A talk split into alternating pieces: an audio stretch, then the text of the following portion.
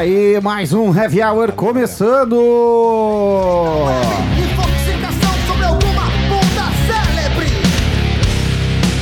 Uma produção do coletivo Catarse, gravada ao vivo direto no Estúdio Monstro Centro Histórico de Porto Alegre.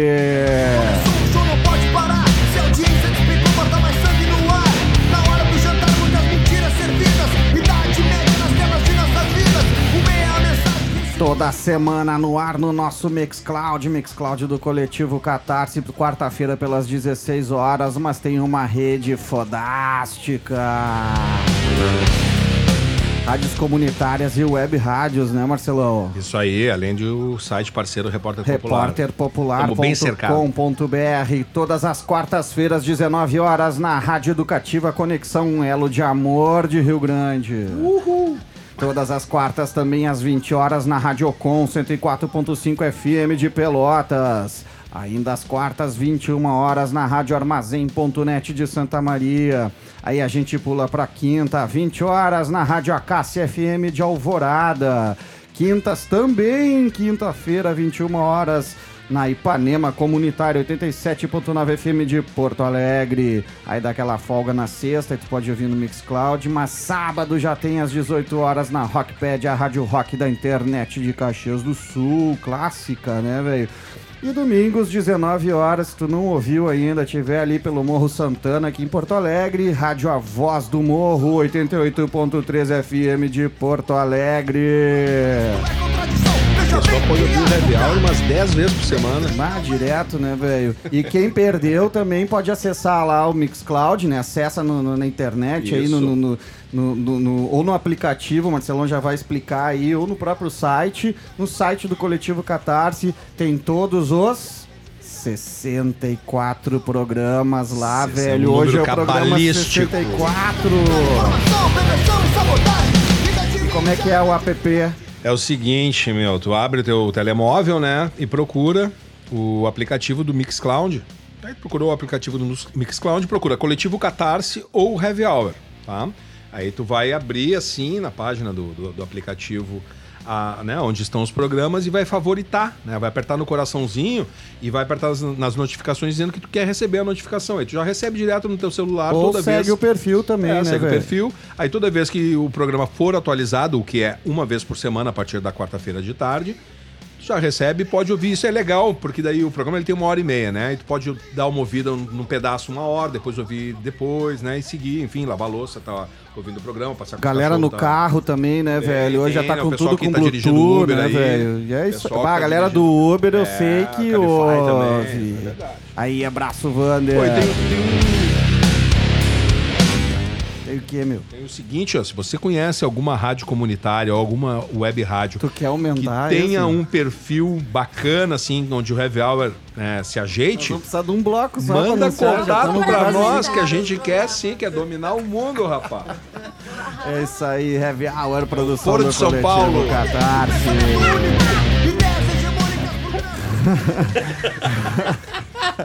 E sobre o que que é o programa hoje? Ah, não, peraí, eu sou o Gustavo Turque, Eu sou Marcelo o programa. Bruno Pedrotti. Clementina. Gustavo Turque ancora o programa, a produção é de Marcelo Cogo e Clementina Tincamô. Clementine Tincamô, a antropóloga e a reportagem, quando tem, é de Bruno Pedrotti. informação. E o programa de hoje, finalmente, Ah, rapaz, é o seguinte, né? O programa número 64, a gente tinha que conversar sobre o que que tá acontecendo nesse país, né? A gente tem aqui no estúdio a presença do Lawrence West. Quem conhece o programa mais nas antigas sabe quem é. Historiador e diretor do Grande Cine Marighella. Dá um olá pra galera aí, Lawrence. Olá, boa noite, galera. Opa! E também estamos com a Mariana Pi Muniz Capelari. Falou o nome inteiro, né? É que é bacana o nome, é bacana. Defensora pública e atualmente tu tá trabalhando com, com a população encarcerada, né? Na cidade de Porto Alegre, Mariana. Exatamente. Olá, pessoal, né? Boa noite. Buenas, e. Ah, falando assim, então, a respeito de quem são os convidados, né? As convidadas no programa, a E gente. por que que a é, gente a gente quer conversar sobre aquilo que a gente tá achando que já tá vivendo no país há um bom tempo, mas que agora a coisa ficou bem séria mesmo, que seria estado de exceção. A gente está observando muitas coisas estranhas, é, coisas assim que nos fazem crer que a lei serve para alguns e não para outros, né? Aquele Que papinho, não tem lei, né? aquele Isso é um papinho negócio- furado do, do Moro e da Lava Jato, que a lei, a lei é para, para todos, todos. é uma falácia enorme. E tá na cara, tá, Tá na cara e que a gente tá vendo muita coisa estranha acontecer. E aí, na semana passada, quando a gente leu aquela frase do famigerado Eduardo Bolsonaro dizendo que o país precisava do novo AI-5, aí acendeu o sinalzinho que a gente precisava conversar de novo sobre esse tipo de coisa. Por isso que vocês estão aqui. É, a gente já fez um que pro- bomba, né? A gente já fez um programa, né? A gente já fez um programa em que a gente falou da falência das instituições e tal, né? Que tava difícil, que a lei não servia, bem esse papo assim. Só que o que aconteceu naquela semana, enquanto gravávamos o programa, não só a fala sobre o AI-5, que é criminosa, né? Isso aí, um deputado pode ser caçado por essa frase, e tava estourando toda aquela bagunçada lá sobre a investigação de quem matou a Marielle. Que a família Bolsonaro fez o que bem quis com peças de investigação. Tendo o presidente, posteriormente, inclusive, falado ao vivo e a cores que tinha pego as, Gravações, a- as, as grava- gravações, cara, saca? Isso aí é prisão preventiva na hora sabe? Não tem, não tem foro privilegiado aí nessa história, é cassação de mandato e prisão preventiva.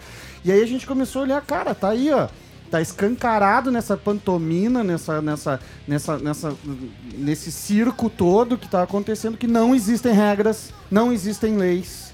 E como é que fica?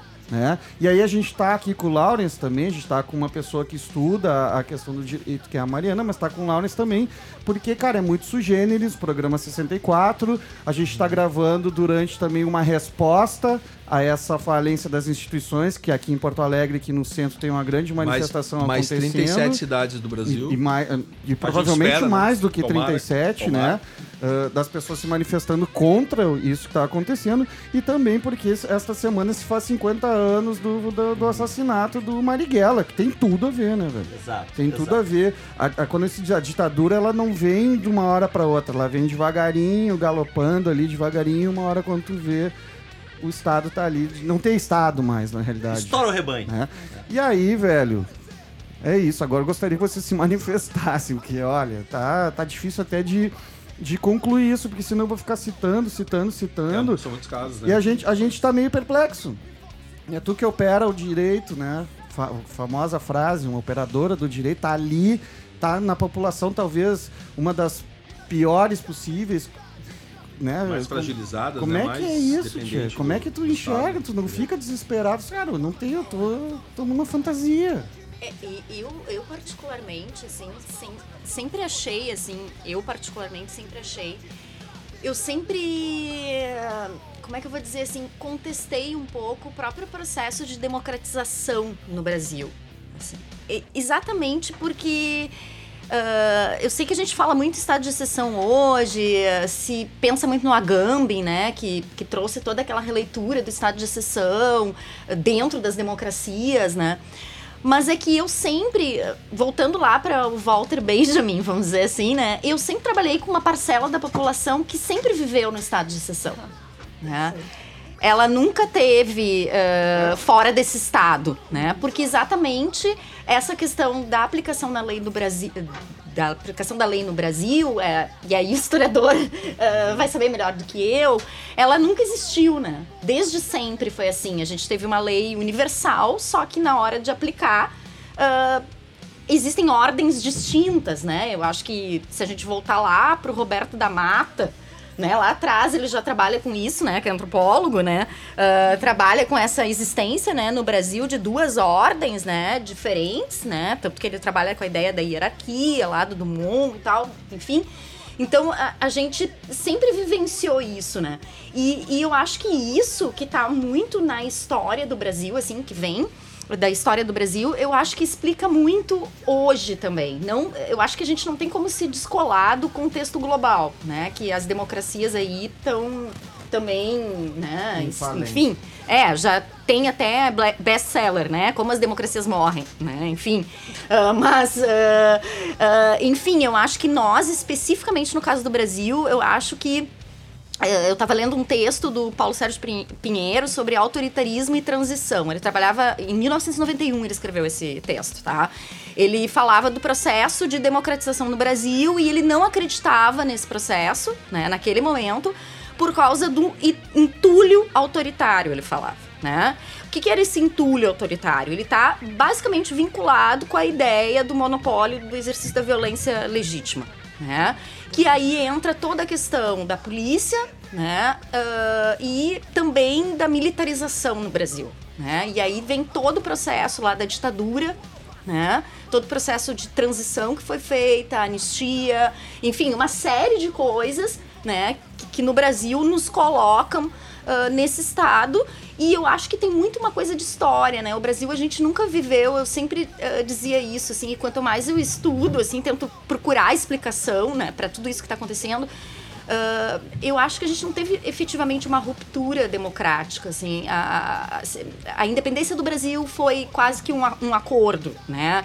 A República também foi. O fim né? da ditadura É, do período é, militar em 64 84 foi Sim. um grande acordo. Sim, tanto que eles né? falam né, no processo de transição, né, acordada, né, ah, Transição anistia, lenta, enfim. gradual e segura. É, Anistia para os E, militares e os caras também. armaram ainda uma parada que era segura, certa né? da diretas Segura. já e transformaram aquilo no colégio eleitoral. Tinha um movimento Sim. gigantesco, isso aí as pessoas têm que saber. Em 84, o movimento de massas no Brasil, como até então não tinha se visto ali naquela história. ah, talvez desde a década de 50, né? Ah, uma galera, assim, um percentual imenso de norte a sul do país que virou Tancredo Neves. Virou, foi uma manipulação de massa tudo dentro do colégio eleitoral, eh, dentro da- da- do, Congresso, para transformar isso no Congresso eleitoral, eh, no colégio eleitoral. Por quê? Porque a presidência ia cair no colo do Brizola. Exatamente, é. E aí É, os caras é. eliminaram as diretas já e cooptaram o processo. E casualmente a cor daquelas bandeiras das diretas já que passa, das diretas já que passaram casualmente, tá? Que passaram a ser eh, eh, reproduzidas como Tancredo já, né? Eram amarelo e azul. Essa é a cor de qual partido? Do neto do Tancredo Neves, seu Aécio PSDB. Neves. PSDB, o grande think tank da, da direita aqui, no, que tá por trás aí desse governo Bolsonaro, sim, senhor. Saca? Então, velho, as coisas não são por acaso. Sim. Muito bom é, lembrar tudo isso. E ontem, dia 4 de novembro, a gente completa então aqui no Brasil 50 anos da morte de Carlos Marighella. 50 anos do, do cara que mais resistiu ah, pelo, pela democracia e pelos direitos humanos na, durante a ditadura de 64, já que hoje é o programa 64, né? Aqui. Então, em 69, né, 50 anos atrás, ele era pego numa emboscada, ah, não pelo exército dos generais que governavam, mas pela polícia, pelo DOPS, pela Polícia Civil, que era a Delegacia de Ordem Política e Social né, que o assassinou, né, sem, sem dar voz de prisão, né, no momento, e, ele era o líder da maior ah, guerrilha de luta armada contra a ditadura. Ele tinha 300 homens em armas na guerrilha urbana em São Paulo, né, quando isso aconteceu. Quando a gente ouve guerrilheiro, parece que hoje é, é, já vem aquele preconceito de comunista, petista, lulista, guerrilheiro, então tudo a mesma coisa, né, e eu pego o exemplo mais raso sempre para lembrar disso, que um é o Tiradentes, que todo mundo lembra, conhece e sabe que o feriado é no dia 21 de 21 abril. de abril, o Tiradentes. O que, que foi o Tiradentes não um guerrilheiro contra o governo da época, né? E também, mais clássico ainda, o Robin Hood, né? Roubava do rico, dos ricos para dar para os pobres. Os guerrilheiros ah, de Marighella sequestraram quatro embaixadores durante a ditadura e não pediram um real, um tostão na época. Liber, ah, pediram a libertação de 130 presos políticos né, que foram exilados, então vivos, e estavam sendo torturados barbaramente num estado de exceção que existia no Brasil a partir do AI-5, que já tinha um ano, meses, não tinha completado um ano o AI-5, tinha 11 meses, quando assassinam então o, o Carlos Marighella no dia 4 de novembro de 69 na Alameda Casa Branca. Ontem teve atos de manifestação da memória dele, que e se, e se o 4 de novembro, se o 21 de abril é o, o feriado quando o Tiradentes morreu, né? Podia ser 4 de novembro, outro feriado nacional, da, em, em memória ao, ao, ao cara, a um personagem histórico que mais resistiu à ditadura militar. E esses ah, sequestros né, de, de embaixadores foi a fase de resistência da, a- da ditadura que se a única forma de, de resistir ao governo autoritário, aquela ditadura do AI-5, lembrada agora por Eduardo Bolsonaro como uma necessidade, era a força, o uso da força. Assim como em presídios acontecem é, motins e, e- e sequestros E a organização de, dos para, reivindicando né? direitos de, de enfim, penitenciários que estão ali já cumpriram pena e continuam ali, etc. Então os sequestros de embaixadores, começando pelo sequestro do embaixador americano em 69, ah, deram resposta a isso. Né, no Brasil, a primeiro lugar, a libertação de presos políticos. Em segundo lugar, eles conseguiram com o sequestro quebrar a censura sobre a imprensa, sobre rádio, TV e jornais, pois obrigaram, além de libertar os presos políticos, ao, ao Jornal Nacional ler o comunicado que eles tinham escrito, pois a oposição política, nem de direita nem de esquerda, tinha voz sobre o AI-5, aquela ditadura. Então, e, e isso foi fenomenal. Libertaram presos políticos, quebraram a censura, né? E desgastaram politicamente, naquela fase, o governo da ditadura, pois a população começou a, a se tornar crítica aos poucos àquele governo, né? Eles tendo que usar a força para isso. É o segundo momento de, de, de- a segunda onda de, de resistência à ditadura. A primeira foi de grandes manifestações, né?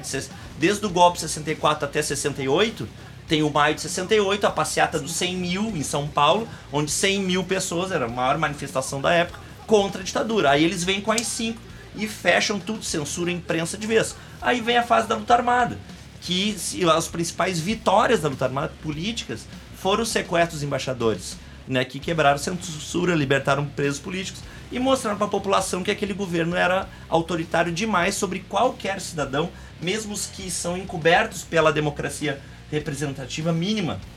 Quanto mais, claro, as pessoas que sempre tiveram a margem do Estado brasileiro, né?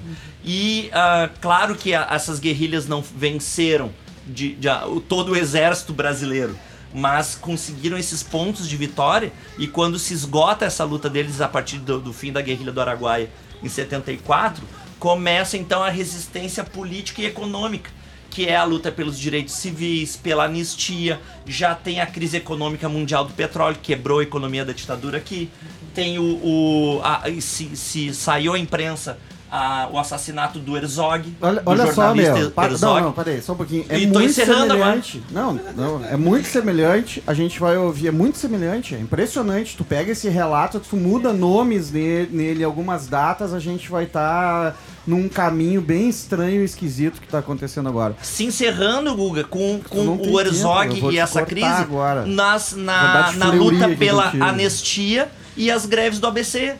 Que são o que terminam, então, de derrotar esse governo, mas com a- a- o acúmulo político do que a guerrilha e o Carlos Marighella fizeram com o sequestro dos embaixadores, forçando a ditadura a fazer autocrítica, quebrando a, a, a censura Greve do. ABC o Lula de novo. Aí, A gente no fundo tá ouvindo o início de Racionais MC, Carlos Marighella, Quase Mil. Faces de Nominal. E pra terminar o primeiro bloco vem Cálice com Chico Buarque e Milton Nascimento. Ouçam que esses guris são bons, hein? Guanabara, Minas Gerais, Bahia, Pernambuco, Rio Grande do Sul, incluindo os trabalhadores do interior, para criar o núcleo do Exército de Libertação. Carlos Marighella, Marighella, Carlos Marighella. O poder pertence ao povo. Carlos Marighella, Nosso lema é unir as forças revolucionárias. qualquer parte do Brasil, para os patriotas de toda parte. Carlos Marighella, Podem surgir dos bairros, das ruas, dos conjuntos residenciais,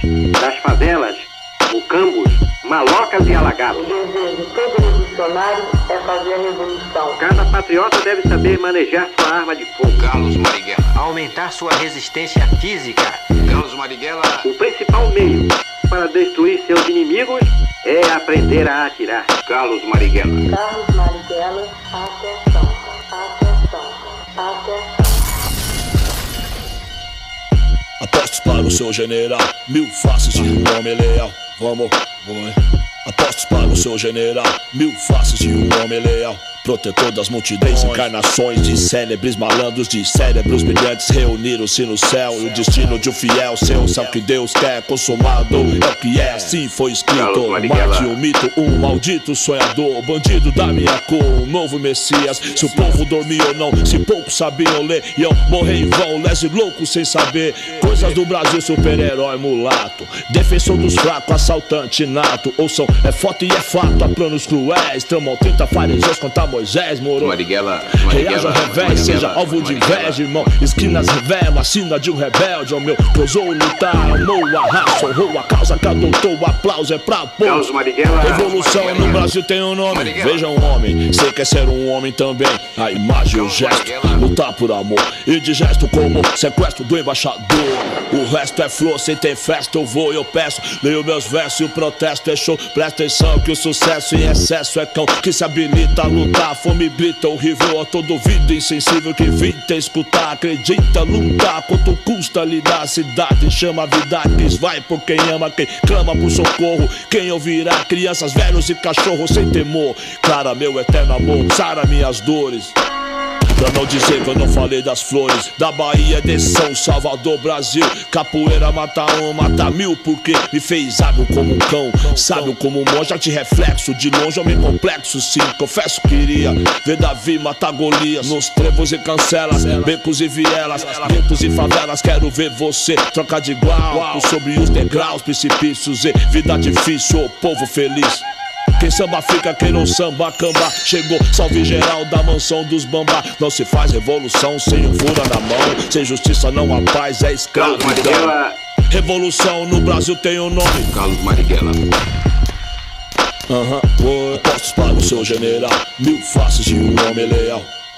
Vamos, hum, apostos para o seu general. Mil faces de um homem leal. Marighella, essa noite São Paulo, o anjo vai morrer por mim e por você, por ter coragem de dizer. Todos nós devemos nos preparar para combater. É o momento de trabalhar pela base, mais e mais pela base.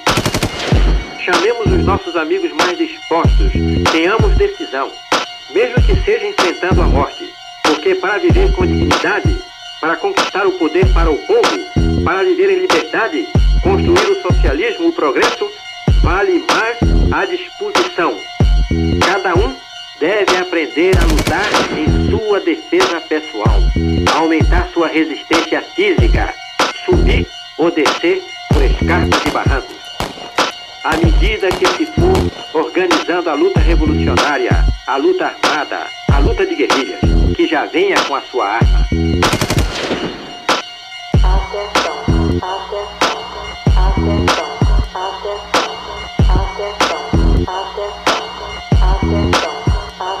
Muito obrigado, Marighella, pela sua participação. Carlos Marighella. Muito obrigado, Carlos Marighella.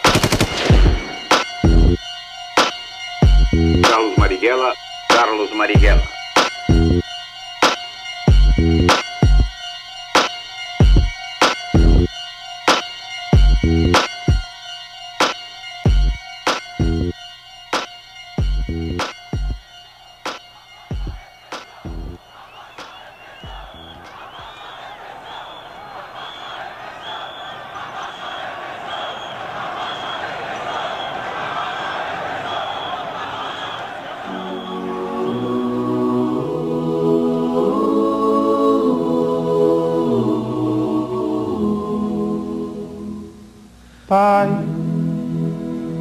Afasta de mim esse cálice. Pai, afasta de mim esse cálice. Pai, afasta de mim esse cálice de vinho tinto de sangue. Pai, Afasta de mim esse cálice, Pai. afasta de mim esse cálice. Pai, Afasta de mim esse cálice de vinho tinto de sangue. Como beber dessa bebida amarga, tragar a dor, engolir a labuta, mesmo calada a boca, resta o peito. Silêncio na cidade não se escuta. De que me vale ser filho da santa? Melhor seria ser filho da outra. Outra realidade menos morta. Tanta mentira, tanta força bruta. Afasta de mim esse cálice. Afasta de mim esse cálice.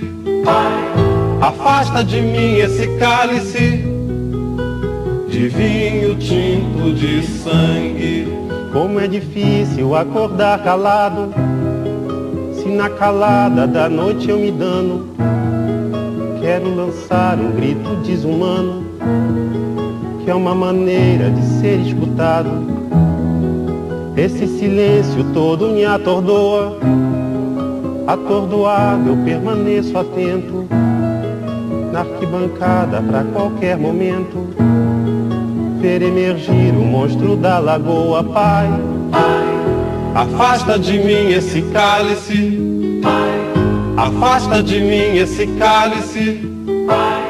Afasta de mim esse cálice de vinho tinto de sangue.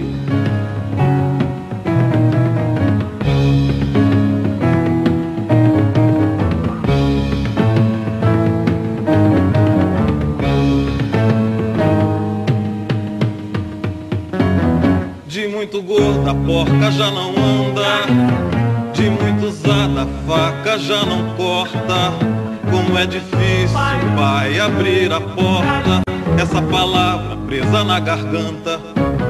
Esse pileque homérico no mundo, de que adianta ter boa vontade, mesmo calado o peito resta da cuca dos bêbados do centro da cidade. Afasta de mim esse cálice. Afasta de mim esse cálice. Afasta de mim esse cálice de vinho tinto de sangue. Talvez o mundo não seja pequeno, nem seja vida um fato consumado. Quero inventar o meu próprio pecado. Quero morrer do meu próprio veneno. Quero perder de vez tua cabeça. Minha cabeça perder teu juízo. Quero cheirar fumaça de óleo diesel. Me embriagar até que alguém me esqueça.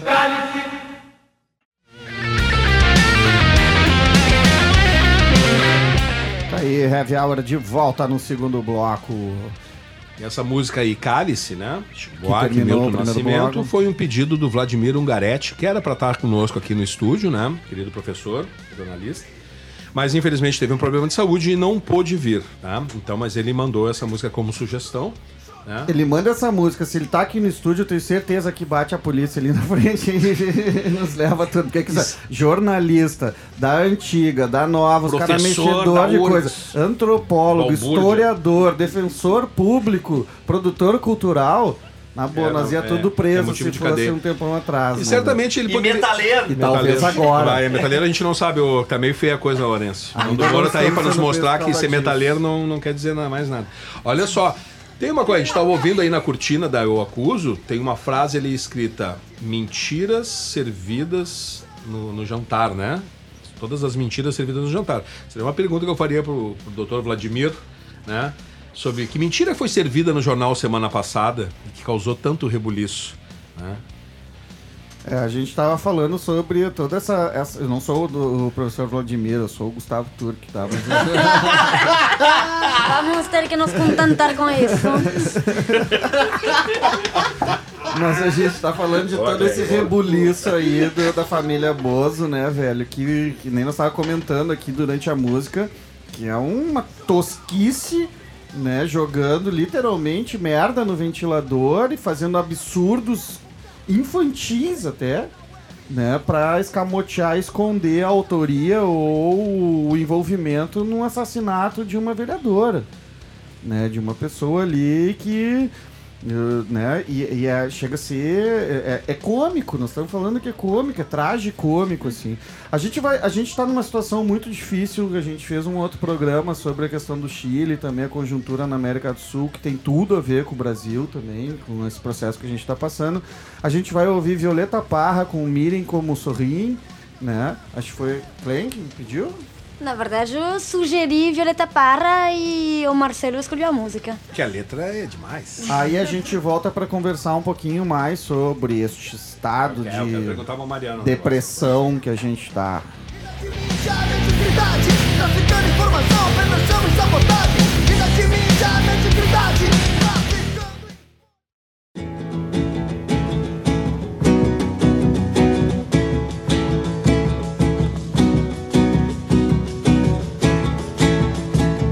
Miren cómo sonríen los presidentes cuando le hacen promesas al inocente.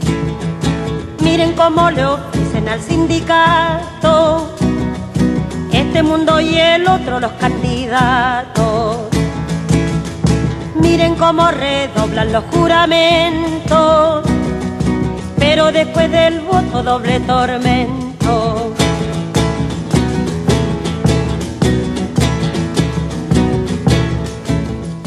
Miren el hervidero de vigilantes para rociarle flores al estudiante. Miren cómo relumbran carabineros para ofrecerle premios a los obreros.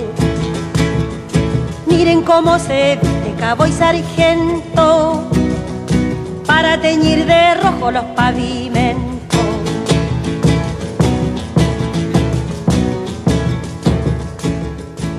Miren cómo profanan la sacristía con pieles y sombreros de hipocresía. Miren cómo blanquearon mes de María y al pobre negrellaron la luz del día. Miren cómo le muestran una escopeta para quitarle al pobre su marraqueta.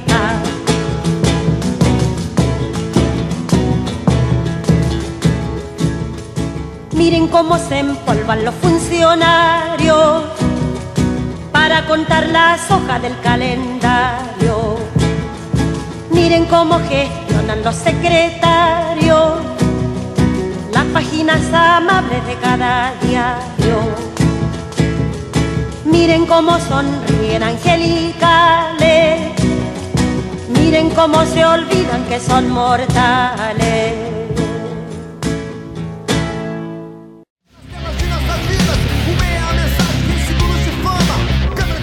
Próximo Heavy Hour eu vou tirar as músicas e nós vamos só gravar o, o que a gente conversa. conversa. durante as músicas. Aí depois eu boto as músicas quando a gente conversa aqui, saca? Tá, beleza, mas agora vamos tentar então resgatar a conversa que tava rolando aqui, que era o seguinte, né? Uma bem específica pra Mariana. Até por causa, né? Questão da- das Ai, coisas. ai, As coisas que tu estuda, né, Mariana? É, a gente está falando, né? Tu, tu trabalha com uma população que há muito tempo é vítima desse estado de exceção, né? Uma das populações mais fragilizadas, que são os encarcerados e encarceradas do país. É, mas a gente sabe aqui que, por exemplo, pessoal da classe média, pessoal que, enfim, que leva uma vida um pouco melhor aqui no país, só se sente ameaçado por esse estado de exceção quando a coisa fica muito brutalizada, realmente. Né? Que os pobres da periferia, os negros, as negras, a- populações indígenas, há muito tempo, em, diver- em diferentes estados da democracia aqui no Brasil, eles também se viram vitimados por esses, esses estados de exceção que nos acompanham historicamente. Como é que tu enxerga isso, principalmente dessa essa percepção que acaba acometendo a- a- as classes médias, a- as elites, que passam a se perceber disso? Queria que tu fizesse algum comentário a respeito disso para nós. Bom, eu vou, eu vou voltar lá atrás, né? Eu acho assim, né? Eu acho que tem, tem uma coisa que constitui o Brasil, que é, primeiro, ah, o genocídio da população indígena. Eu acho que, ah, que a gente tem que começar daí, né? Ah, de, lá atrás da, da invasão, né? Sim. Vamos dizer. Né? Ah, Invasão de- e ocupação. é, depois eu acho que, que a gente não tem como desmerecer, e isso acho que eu vejo o racismo estrutural, né? De forma estrutural, assim. Então, assim, ah, a questão ah, do sistema escravocrata, principalmente no Brasil, isso é, é, com- enquanto constituição e formação ah, da sociedade brasileira, né? Eu acho que ah, isso é fundamental, né? Eu acho que a gente viveu no país aí tem várias leituras, né? Aquela leitura da miscigenação e etc e tal, mas ah, né? A falácia da democracia racial, né? Ah, mas a gente tem um, um- um racismo estruturado, né? Estrutural, né? E, e eu, eu tenciono a dizer que, ah, que não me parece que isso seja percebido. Né? Exatamente porque é estrutural, muitas vezes a pessoa não se percebe, ela não, né? Ah, a, a branquitude, Tipo, eu quero quanta- dizer, quantos, né? quantos É. negros tem nos presídios, né? É, exatamente, assim, né? A branquitude não, não consegue... Não, ah, não consegue. Deixa eu fazer um ah, comentário. que- perceber isso, assim, um né? comentário a respeito disso. Esse fim de semana teve, enfim, ações de novo, né, do, no clássico Grenal em relação ao racismo no futebol, né, do Observatório de, de- de- de Intolerância Racial, de Tolerância Racial, que tem, que cuida do futebol. E o Inter fez uma postagem falando que nove, só 9% da, da população acadêmica é constituída por negros no Brasil. E fez uma postagem no seu site. Rapaz, a quantidade de branco se revoltando com aquilo ali, até alguns negros revoltando, é um bagulho que o cara. Eles de que o- esquerdopata, que o cara de olha o assim o negócio e pensa, meu, tá bababá." aqui a comprovação de que nós vivemos numa sociedade muito racista. É incrível. Agora é o se- seguinte, se o a gente for, é, desculpa, Não, é, vambora, assim, é ó, uma coisa que me chamou a atenção, é, que se a gente for olhar para as instituições, né, porque a gente estava falando aqui antes, né, não só da questão da justiça de transição que a gente não teve aqui no país, né, é, Talvez a gente teve algumas iniciativas, eu não vou desmerecer né, o que a gente teve no país eh, de tentativas, mas eh, me parece que não foi necessária. Eh, não, foi, não, não é que foi necessário, não é a palavra necessária, não foi suficiente né, para remontar essa memória. É a mesma coisa, eu tô falando a mesma coisa em relação à, população indígena e à, população negra, né? Ah, também, eu tô trazendo isso também enquanto memória, assim, né, da, da, da, Constituição. E se a gente for olhar as instituições, por exemplo, ah, as instituições do sistema de justiça, né? Se a gente for olhar quem é que compõe essas instituições, né? Eu sou branca, né? Mas o Ah, próprio a sistema, maioria é... desculpa, o próprio sistema jurídico é uma imposição colonial, né? Não é uma instituição que foi descolonizada ou pensada desde o sul, desde aqui. Eu acho que nesse sentido poderíamos todas essas revoltas que acontecem no Chile, que aconteceram no Equador, elas nos, a- nos levam a pensar além desse estado eh, que foi uma imposição eh, dos europeus quando chegaram aqui também, que foi se reconstituindo a partir de- da elite burguesa eh, daqui. E não sei como tu vê isso sendo uma justamente uma op- operadora do direito, como o Gustavo fala, mas que tem toda essa crítica que me parece que tem a ver com tua formação em ciências sociais. É horrível. é, é horrível, é doloroso. É doloroso. Tu sofre. Tu, ah, tu sofre muito. Eu sofro diariamente, assim. E, ah, e eu digo na minha subjetividade, assim. Né? Ah, já tive ah, momentos em que eu tive vontade de gritar, que eu, né, que eu, que eu tive vontade. Claro, tu tem que te, te controlar, né? de- né ah, mas eu digo que é horrível tu conviver isso, porque tu tá enxergando isso, né? Tu tá vendo e muitas vezes tu, tu tenta, né? ah, Bom, tu tenta, tu vem lá com a Constituição, né? ah, embaixo do braço, né? Tu, tu, tu vem com, com todo esse arcabouço, assim, e, e tu não consegue né, ah, obter aquela aplicação né, do- de, de, um, de uma norma que está estabelecida ali. Né? Então, Tá escrito aqui, cara. Tá aqui, tá escrito aqui. Não, mas o VAR decidiu diferente. Me parece que é isso, né? Fazendo outra analogia ao futebol, me parece que hoje a gente tá sendo. Tem um vídeo assiste da Constituição que tá fazendo inter... Bom, o Dallagnol, esse idiota aí, já falou isso, né? Não, a Constituição, ela tem várias. Como é que é que ele falou, cara? Ele disse que não, não é. Não se aplica a letra branca ali, a, a- a- o coisa.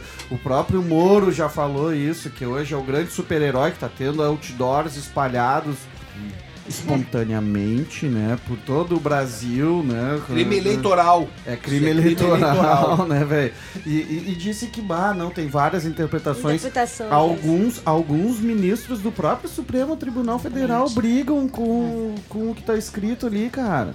Né? A Rosa Weber, Rosa Weber fala- fez uma fala sensacional sobre isso, diz a gente não tem que legislar, a gente tem que preservar o que tá escrito na Constituição. É, a discussão da prisão em segunda É, instância é, exato, essa, tá né? escrito é, ali. esse- é que tá escrito na Constituição. Só que a própria Rosa Weber, em alguns momentos, ela usa da sua interpretação em cima daquilo. É, é- é- tem, eu não, eu não tô criando ilação e tal, é só pegar, dar uma pe- pesquisada hoje numa ferramenta chamada Google, que é que é super oligopólica, assim, mas tá ali, velho. Tu consegue ler esses votos e ver essas incongruências e tu vai ver as interpretações desses votos. E eu fico realmente pensando, assim, vocês dois, né, são pessoas que hoje, cara, estão talvez no, no, no- no principal foco, assim, de.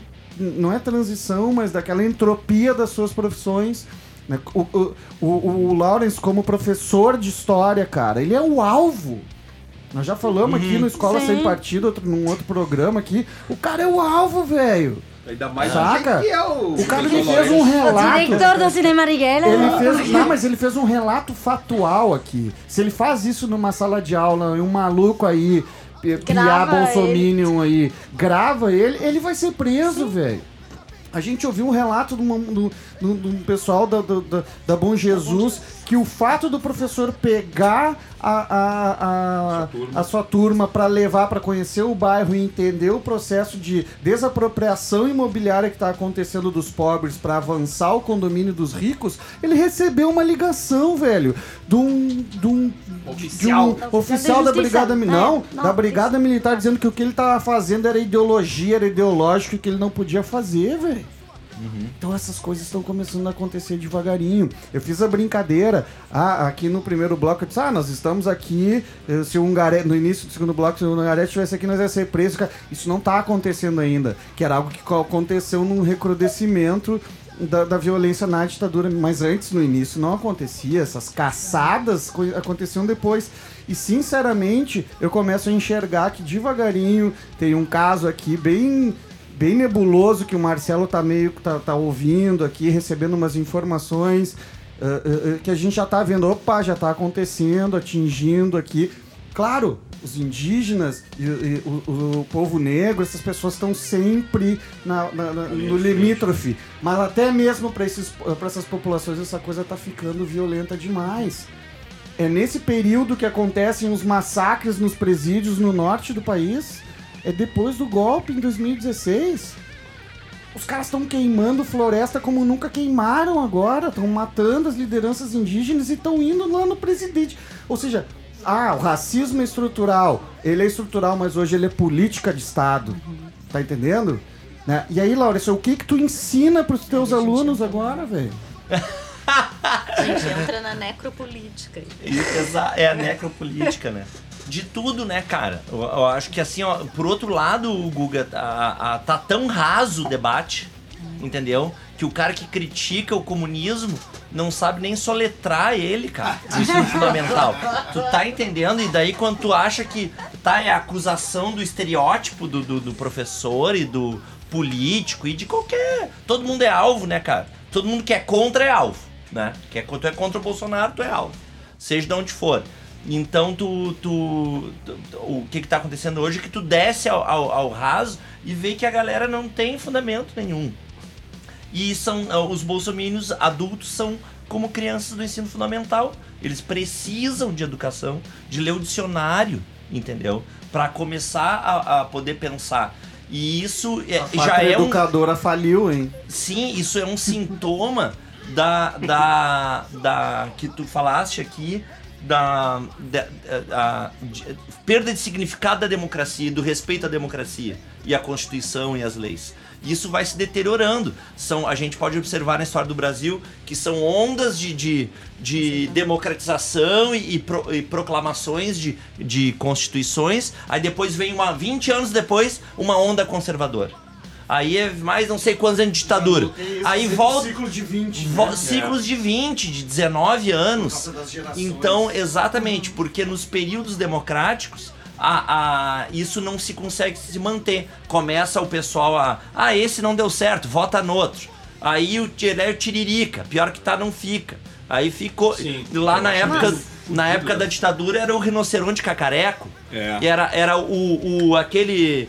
Ah, vote no, no Ademar, ele rouba mais fácil. Macaco Mas Tião. São tu- Paulo, tu o macaco não- Tião. Então, e- então esse Aqui, o- aqui em Porto Alegre, Rio Grande do Sul, o Bibo Nunes. O Bibo Nunes. Bibo Nunes é pior que o Macaco Tião. O, o pré-ditadura lá virou pres- presidente, lá o Jânio Quadros, cara. Aquilo Uhum. lá também era raso pra caramba em 61, velho. É o Isso. velho discurso, E aí- aquele moralista, né, E velho? aí tu soma essa, essa crise política com uma crise econômica, no fundo, deu. O primeiro Hitler que aparecer na frente, a galera apoia. Entende? A não ser que tenha uma oposição real e forte A nas não ser ruas. que tu tenha uma certo? educação forte do povo, né? Isso, também. só que a educação ela é mais processual. Ela não tem aque- aquela ó, a, a vanguarda, o ataque assim que um, um líder político pode fazer, né? E o que um Lula solto hoje faria. In- Independente, eu, eu- eu nem sou eleitor dele de carteirinha, mas ele solto hoje, ele está preso para não falar. Pra não poder Pra- liderar pra não minimamente poder- uma parcela população. Minimamente. E não, é, e não é não falar que nem ele fala hoje, é super entrevistado, os caras conseguiram abrir isso aí e, e liberar, que há um joguinho também isso daí, vamos combinar. Ele falaria pra multidões. Exato. Por aquelas caravanas antes dele Mata ser preso, louco. né? A gente chegou a comentar, né, Gustavo? Que bah, vão matar o Lula, né? Vão tentar matar ele na prisão, né, velho? Porque essa é uma tentativa de matar aquele cara, né?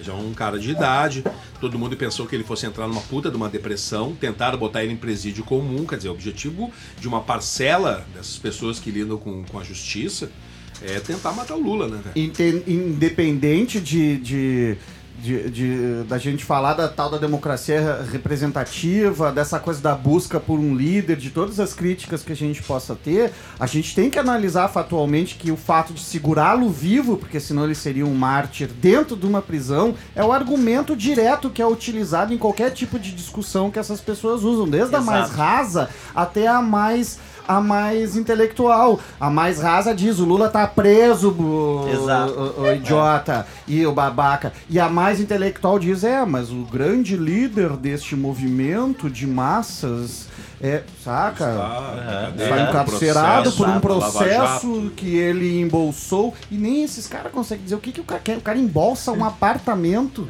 Como é que se embolsa um apartamento? Aham. Saca? Não, não, não entendi ainda. Exato. Pra É terminar o segundo bloco, tá? E na volta acho que a gente fala sobre o que a gente conversou aí também, sobre as mobilizações de rua e por que que a gente não tá conseguindo. A Mari falou aqui, ah, Mari, intimidade. Pode- a Mariana falou aqui. Pode falar, Mari.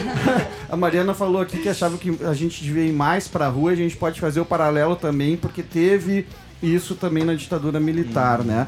A gente vai ouvir Cai Guajajara, Espelho, Espelho Meu, rapidinho. Beleza, isso aí foi. ah, a Clementina deu a provocada, né? Justamente para poder homenagear essa liderança guajajara que foi assassinada semana passada. Por los madeireiros. Então vai uma música de uma indígena guajajara. E pra terminar o segundo bloco, Rage Against the Machine, clássica, Killing in the Name. Aí depois a Mariana nos explica.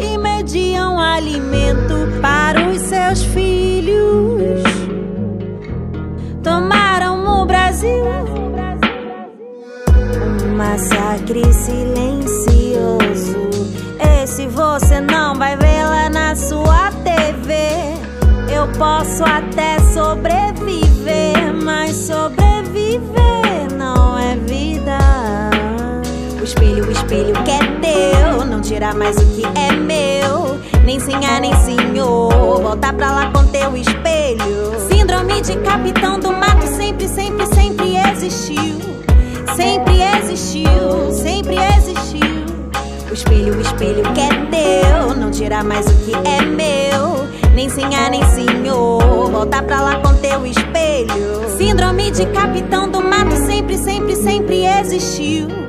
Sempre existiu, sempre existiu. Care a verdade, encontre conforto no dia. O sol irá subir, os sonhos desaparecer. Você vai ser você no final do seu dia. Quem pode garantir? I found a way, I found a way to take away all the pain, all the pain.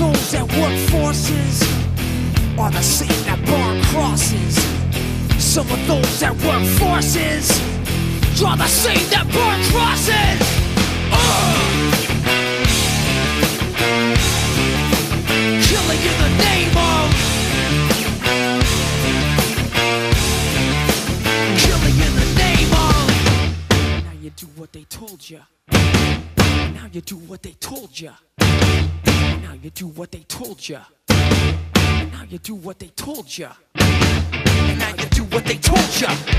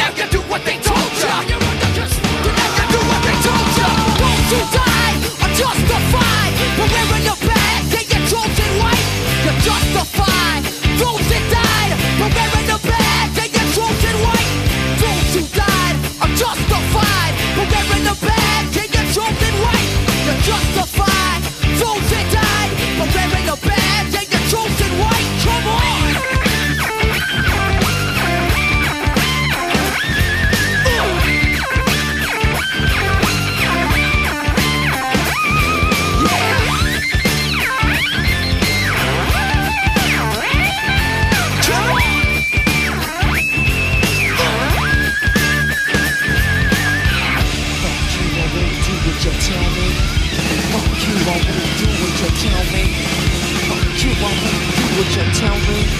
Fuck you, I won't do what you tell me. Fuck you, I won't do what you tell me. Fuck you, I won't do what you tell me. Fuck you, I won't do what you tell me.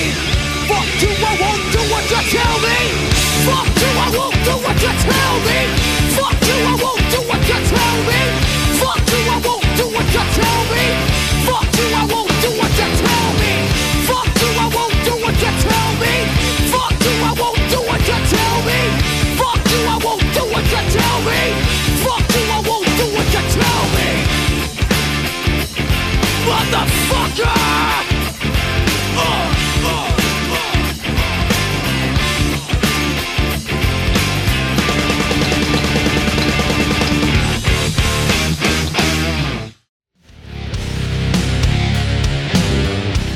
Heavy Hour de volta no último e derradeiro bloco naquela rede fodástica que começa com Rádio Educativa, Conexão Elo de Amor de Rio Grande, atravessa o canal de São Gonçalo e vai parar em Radiocom 104.5 FM de Pelotas. Aí vai pro centro do estado, do estado na radioarmazém.net de Santa Maria, vem pra região metropolitana por Alvorada na Rádio Acácia FM, aí depois entra na zona sul de Porto Alegre, Ipanema Comunitário 87.9 FM, dá um pulinho na Serra, na Rockpad, a Rádio Rock da internet, para depois voltar para o Morro Santana aqui em Porto Alegre, na Rádio A Voz do Morro 88.3 FM.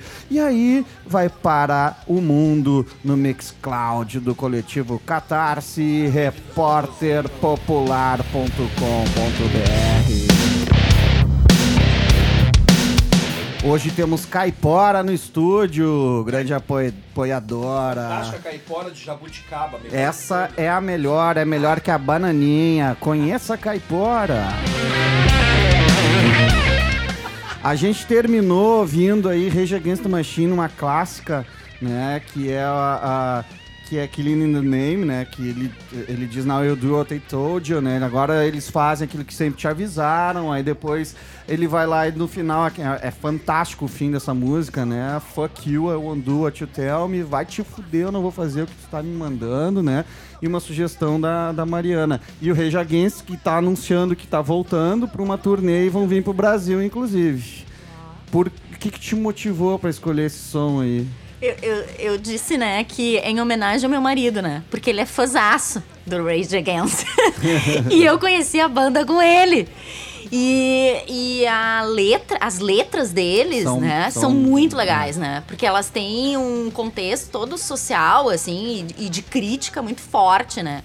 Então, ah, né, matando em nome de quê, né? Ou de É. quem, né? É. Enfim, todo o contexto da música, assim, eu acho que, que, que, que, foi o que me fez escolher ela, né? Pra gente pensar até de tudo isso que a gente tá falando aqui, né? Eu, Que- eu, eu creio que todos nós aqui somos fãs da Rage Against. É uma banda que volta e meia tá no Heavy Hour também. E- toca E, é, e é trilha também de filmes que a gente já fez. Ah, Essa música, por exemplo, tá num filme que a gente fez sobre as manifestações de 2013, que era Choveu Bomba em Porto Alegre. assim. Não, não é o Choveu Bomba, é. Cara, é um Granada. que. na- Granada, exatamente, Granada, que é um, um vídeo que, tu, que o, o- o nosso colega, o então colega o Thiago Rodrigues, conseguiu filmar de trás da linha da polícia, ver uma organização, uma sinergia com um funcionário da prefeitura, uma manifestação que tinha umas 200, 300 pessoas na frente da prefeitura, aquelas manifestações que estavam iniciando a crescer contra o aumento da passagem, isso é outra coisa que a gente pode conversar em um outro momento. E aí o cara chega e diz: aquele lá, aquele lá, aquele lá, aquele lá. Granada, toca. É uma coisa assim, vai. E aí daqui a pouco começa a estourar a bomba no meio daquela galera do outro lado da rua, velho. Era só ir ali dar uma cacetada nos caras, não precisa jogar bomba, né, velho? Saca? Pois Tem é, no Chile tem mais de 162 pessoas que perderam um olho, por exemplo. Eles estão atirando na cabeça, né? E são duas, estão mirando na cabeça. E é, é, eles chamam essas armas de não letais. Eles têm dois tipos de armas, esses carabineiros lá do Chile, né? Uma de bala de borracha e um que é um chumbão grandão, assim. E eles estão mirando na cabeça das pessoas lá no Chile. Né? É- é- é- o comportamento do poder coercitivo ali. E, e aqui, os donos do Brasil hoje, né? Essa família grotesca, o cara já disse lá que se vier desse jeito pra cá, que foi a fala que gerou a fala do AI-5, o bicho vai pegar aqui. E é bem ideológico. Sendo que nós, esquerdopatas assumidos, eu, no caso aqui, Marcelão, Clementine, não sei, Clementine, já não- é Que? Não é? Cara, nós é que, nós é que Eu sou costumamos... escondida, fã do Bolsonaro É, aqui, cos- essa. costuma- costumamos ideologizar tudo, né, velho? Vamos ouvir Choque de Ordem, Eu Acuso, um jabá escolhido pelo tu, com, te, fez um conluio com um convidado, né, Essa me Marcelão? representa também, que eu não tinha pedido muito. É, boa. Porque Então- está na trilha do Cine Marighella, a banda é, Eu Acuso. isso aí, e também é trilha de alguns dos vídeos que a gente fez das manifestações de 2013, quando tudo começou a ruir. Traficando informação, prevenção e sabotagem Liga de mídia, mediocridade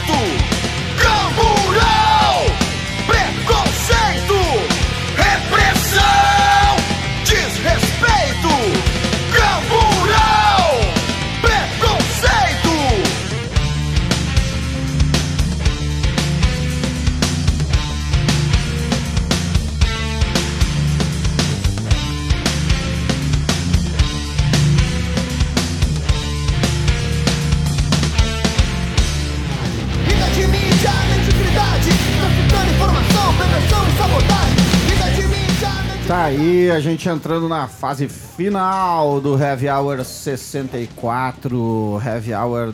é, Cara, a gente já fez o Heavy Hour do fim do mundo, da Hecatombe, já não consigo mais nem. Né, do- Somos meio apocalípticos. né? Heavy Hour do final das tá coisas e tal. É, a- Aí a gente deixou, a gente deixou pendurado, né, pra falar sobre a. A gente agora en- ensejou a questão de 2013, das mobilizações populares naquela época. Tinha falado da comparação ah, com o 64 também, que houve ah, manifestações contra, que é aquilo que estava contando do Marighella, que quando começa a vir uma fase de manifestações na rua, mas também tem as marchas da família, tradição e propriedade, que colocam também milhares de pessoas na rua. Que é a classe média, a burguesia apoiando, e a gente está meio numa dicotomia de manifestações rolando aí nesses últimos anos aqui no, a- a- aqui no, no Brasil. Aí eu vou ensejar a, a Mariana, né? Que disse, ah, numa das músicas, acho que a gente devia ir mais pra rua, ir mais pra rua. E por que que não se vai mais pra rua? que, que tu acha? Pois é. Não, eu falava daquela questão ah, da política de base, né, lá atrás, assim, né? Que eu acho que a gente ah, falhou nisso, assim, né? Ah, é que eu, por exemplo, assim, eu vou dizer, eu tenho 44 anos de idade, né? Por que, que eu vou falar isso? né? Porque eu tô falando a minha idade. Mas é que eu vivi bem ali o período, né, ah, da abertura política. Então, por exemplo, assim, eh, eu, eu me lembro, né, quando em 89, quando, quando teve as eleições, né, as primeiras eleições, ah, que meu professor de português, que talvez hoje não, não conseguisse fazer isso, né, ah, o que, que ele fez? Ele mandou, ele dividiu a, a turma em grupos e cada um tinha que pegar um candidato e ir nos comitês eleitorais, né, pesquisar tudo sobre as po- propostas dos candidatos e apresentar pro resto da turma, né. Então, quer dizer, ah, a gente Cadê os fez- anarquistas que não tinham partido? é, é, fez um debate daquilo ali, mas é, o que eu quero dizer assim é que, sei lá, é, isso estava sendo discutido, né? Quando a Constituição ah, foi promulgada, por exemplo, em 88, é, eu li a Constituição na escola, né? E isso era uma coisa que era super saudada, né? Foi saudada por quê? Porque era né, a redemocratização, né? Tudo que ela efetivava em termos de valores e etc., embora a gente saiba todo o processo, né, da Constituição, da Constituinte, enfim, tudo, né, mas representava ah, uma grande coisa, né? E, e eu não sei, eu acho que, que isso falta na gente. Eu acho que pra gente pensar em mobilização, tem que pensar nisso também, sabe? Tem que pensar ah, em mobilizar nas pessoas, né? Não só a questão da memória, que, que a gente falava antes, né? Mas essa, isso que eu chamo de, de política de base, que não é, não é algo que a gente constrói hoje. Eu acho que o, que o Brasil aí tem, se a gente for pensar todo o processo de cidadania no Brasil, né? ah, de, de como se, se constrói isso ainda hoje, assim, né? E principalmente eu tava me lembrando, assim, na época da, da ditadura civil-militar, por exemplo, o número de eleitores era muito menor, por exemplo, depois da Constituição de 88, né? Que aí o sufrágio foi universal mesmo, né? Porque os analfabetos começaram a votar, né? Então, ah, mas, enfim, a gente tá nesse processo porque me parece que a democracia não é algo acabado, pronto, ah, né? Sim. É algo né, mesmo processual que tu vai atrás. Então, ah, a mobilização, eu acho que depende um pouco disso, né? Há quem entenda que a gente vai passar aí por um período de desmobilização até, né? Ah, até pelo descrédito, talvez hoje que as pessoas estão e que já se manifestavam um pouco, talvez lá em 2013, alguma coisa aquilo quis dizer, né? Ah, alguma insatisfação, alguma, né? Algo estava rolando, né?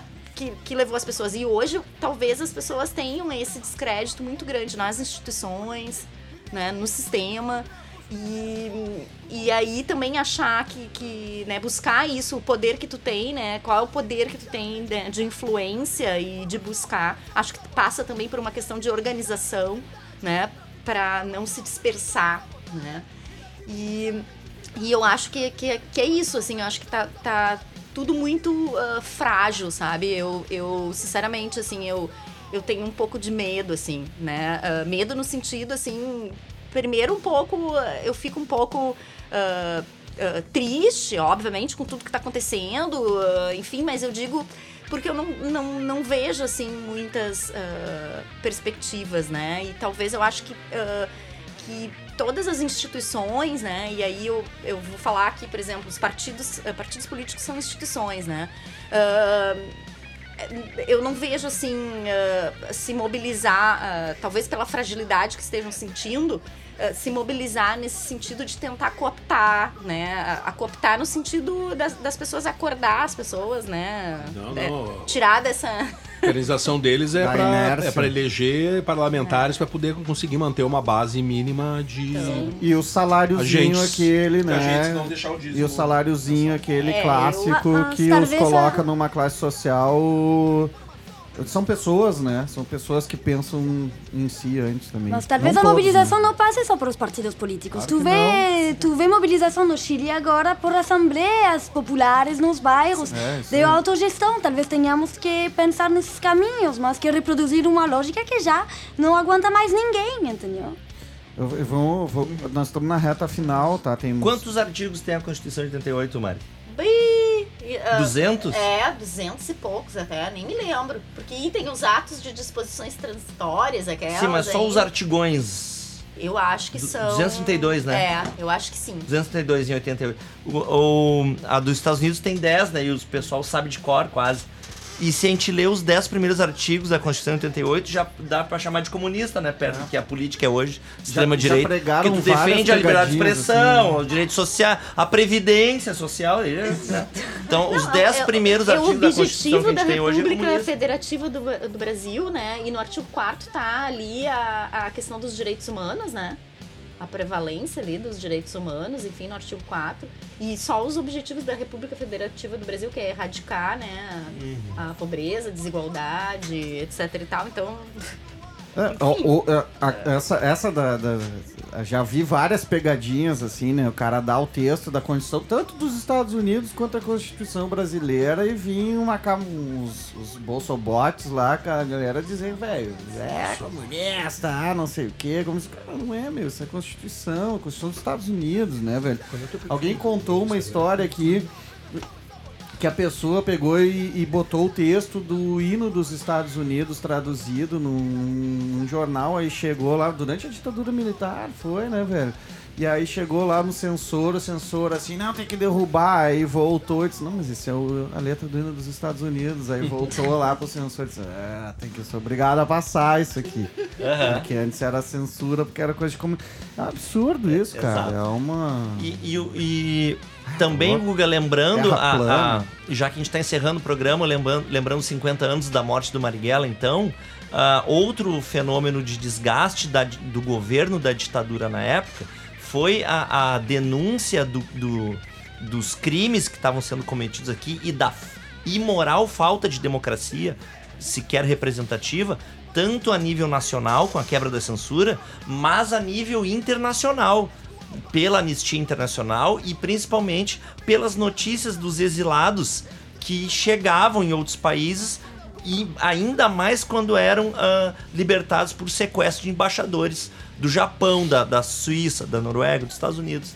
Então, e isso foi ah, algo que deu munição para a oposição nacional aqui ah, chamar o movimento pela anistia, dos direitos humanos e das greves, as próprias greves do ABC, que on- onde os trabalhadores se sentiram então com moral para ir fazer uma greve em plena ditadura. Com Entende? respaldo, Com sim. sindicatos que já tinham sido tudo sofrido intervenção em todo o país desde 64, a ir para a rua de novo, né? Então, juntando uma crise econômica com política daquele regime que já tinha 15 anos. Então, são ondas, né? São ondas que quem tá na luta, quem tá na luta tem que saber surfar. E aí fica a dica aí então para o pessoal eh, eh, ver na internet lá o curta-metragem Cine Marighella, digite Não, e lá. E, procura Ah, também o, o manual de guerrilheiro, né, velho? Ah, eu acho que vai ser algum importante lugar algum aí, momento, tá manual do guerrilheiro esse urbano. ma- manual do guerrilheiro Ah, eu, urbano. eu, eu né? tenho ele baixado no celular, eu vou dizer uma coisa. E o bagulho é pra super atleta, velho. Tamo ferrado, Gustavo. Quantas... Vocês dois, né? Ficaram pra trás. É melhor a gente ficar quietinho. Fica na rede de apoio. Quantas vezes tu já falou eu avisei?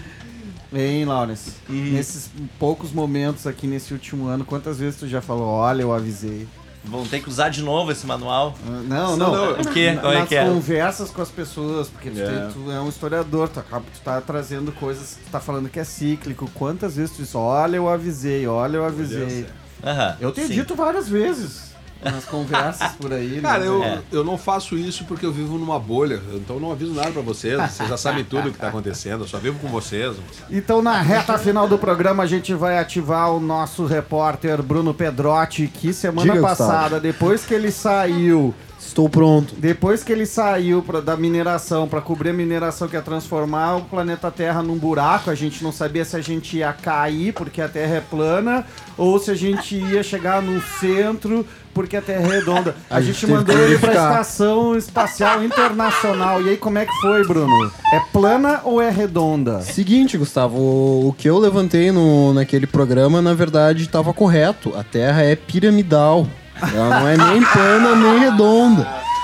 Infelizmente, a grande base da pirâmide é a maioria das pessoas, né, cara? Por isso É verdade. Que, por isso que nós vamos terminar o programa hoje com um reggae dub, né, velho? King Tub, já já. Ah, isso aí só já vai resolver nosso problema depois disso aí. E- mas antes Só a de gente Ana vai ouvir uma pedrada do Creator, Pleasure to Kill, que parece que é o hino do, do nosso... Tem que rolar um death metal e, e foi bacana botar esse Creator porque o pessoal do Creator se solidarizou muito com, com as manifestações no Chile. Pô, isso foi uma satisfação saber que esses caras do metal são caras humanistas. Que esse papo de que metaleiro é tudo de direita, fascista, Não não, é é, verdade. verdade. Isso aí.